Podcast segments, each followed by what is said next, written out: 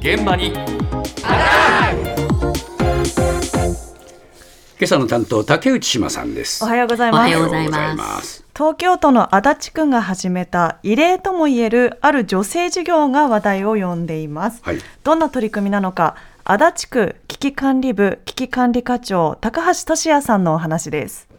今回、足立区では、刑法犯認知件数がここ2年連続で増加してしまったということに危機感を覚えてですね、まあ、区民の皆様になんとか防犯力を向上させていただきたいということで、防犯対策グッズ、全部で44種類に対して補助金を出すという事業を始めました。例えば、録画機能付きインターホンの取り付けまたは交換の場合で、これ動画機能であれば、65歳以上のいる世帯であれば、4分の3で7万5千円が補助上限となっております。まあ、10万円のものを購入すれば、工事費込みで10万円のものが自己負担2万5千円で済むということになっております。へえこれは随分思い切った補助だよね。そうなんですよね。かなり大きいでですよね。まあ、そうものにはよるんですけれども、うんまあ、例えば自転車の盗難対策に使う防犯グッズや物品、シリンダー錠とか、えーカゴカバーなど、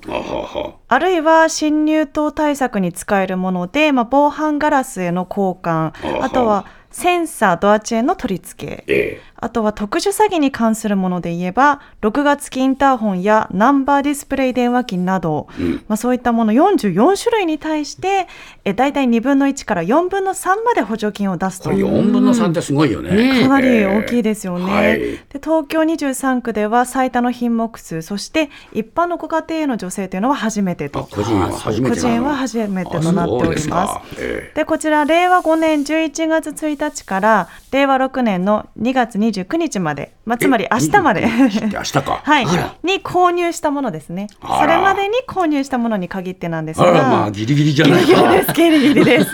ただ、申請自体は3月の15日まで受け付けるということなので、はいまあ、去年の11月から明日までの間で買ったものですね。みなんだなはい、でこちら周知するために区のホームページに詳しく掲載するだけではなくてインパクト抜群の区法で号外を作り作って配布したところ話題になったということでスタジオにお持ちしたんですけれども表紙が結構ショッキングなイラストをね。はい、添えてという形になっていまして。まさか はいほらああ、本当だ。結構イラストが、はい、インパクトがあるんですが、私がみたいなね。そうですね。あのかつて23区で刑法犯認知件数の連続ワースト1位だった頃に戻りかねないというかことで、まあみんなで防犯対策をしましょうというメッセージが載せられています。期間もあるわけだなそうですね。えまあそこでえ実際に足立区にお住まいの方にこの足立区の取り組みについてどう思っているのか、は意見を伺いました。足立区で製造業の会社を営む30代の男性のお話です。生まれてこの方30年以上は足立区に住んでます。足立区も再開発が進んで、新しい方が入ってきて、不審な人とかも時々見るようになったりもしたので、怖いなとは思ってます。防犯グッズのやつは前から知っていて、またまたま足立区のホームページを見て、ああ、こういうのがあるんだな、いいなと思ったんですけど、足立区も、まあ昔からね、犯罪とか、まあ場所にもよるんだけど、有名になってしまってる中で、防犯カメラ設置するのもいい値段するんで、まあそういうのを助成金で一部補っていただけるっていうのは非常にありがたいですね。空き巣とかの被害も近所の方で一部聞いたりしますんで、空き巣対策とか、そういうのに防犯フィルムは有効って聞いているので、ぜひ使いたいなと思ってます。そうかやっぱりみんな有効だと思うわけだよな。思ってらっしゃいますね。えまあ、足立区に住んで30年になるという男性に伺ったんですけれども、まあ、この方も最近物騒だなと感じるとおっしゃっていたんですが、あの高橋さん曰く2008年以降区は防犯対策に力を入れてきまして、ええその認知件数というのは減少していたんですがあの令和3年にはなんと戦後最小の認知件数になったとええいうところに行ったものの令和5年にはまた増加してしまって。あ増えちゃったんだ増えてしまったねということなんですね。まあ、なのでまあコロナ禍が落ち着いて人の流れが戻ったことでまた増加してしまっているかもしれないと。でまあ、こういう状況ですとぜひこの制度を活用して申請したいと思っているというふうにおっしゃってましたしたが、えー。空き巣被害がこの男性の近所では多いということなので防犯カメラや防犯フィルムなどの対策グッズがいいかもしれないというふうにおっしゃってました、まあ、このように高橋さんも好評だとおっしゃっていましたが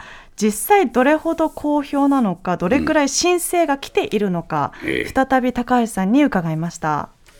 これ実は11月購入分からということで、9月の補正予算で区議会にお認めいただいたところなんですけれども、そのお認めいただいた補正予算もはるかにもう超えてしまってですね、今現在、あの危機管理部の中で予算をかき集めて今対応しているところになります。2月中旬の時点で2000件近く来てるんで、もうすでに予想の倍以上来てます。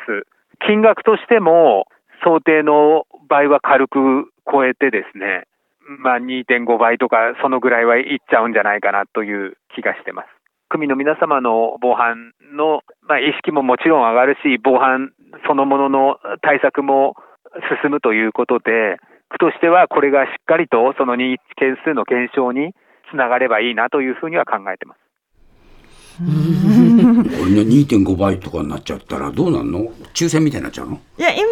はとりあえずあの区の危機管理部の中でこの予算をこうかき集めて対応しようと対応しようとしてる対応しようとしてるとそうですか大変だな大変ですね、ええなのでまあ嬉しいような苦しいような複雑な状況とそうでしょうねおっしゃってましたけれども、こちら足立区の取り組みでしたが、ええ調布でも実は高齢者を対象にして、はいまあ、AI が詐欺被害を防ぐ機器を自宅に設置する費用の全額を助成するなど。あ。全額。はい、取り組みは広がってまして、ええまあ、ただどこも予算がキツキツな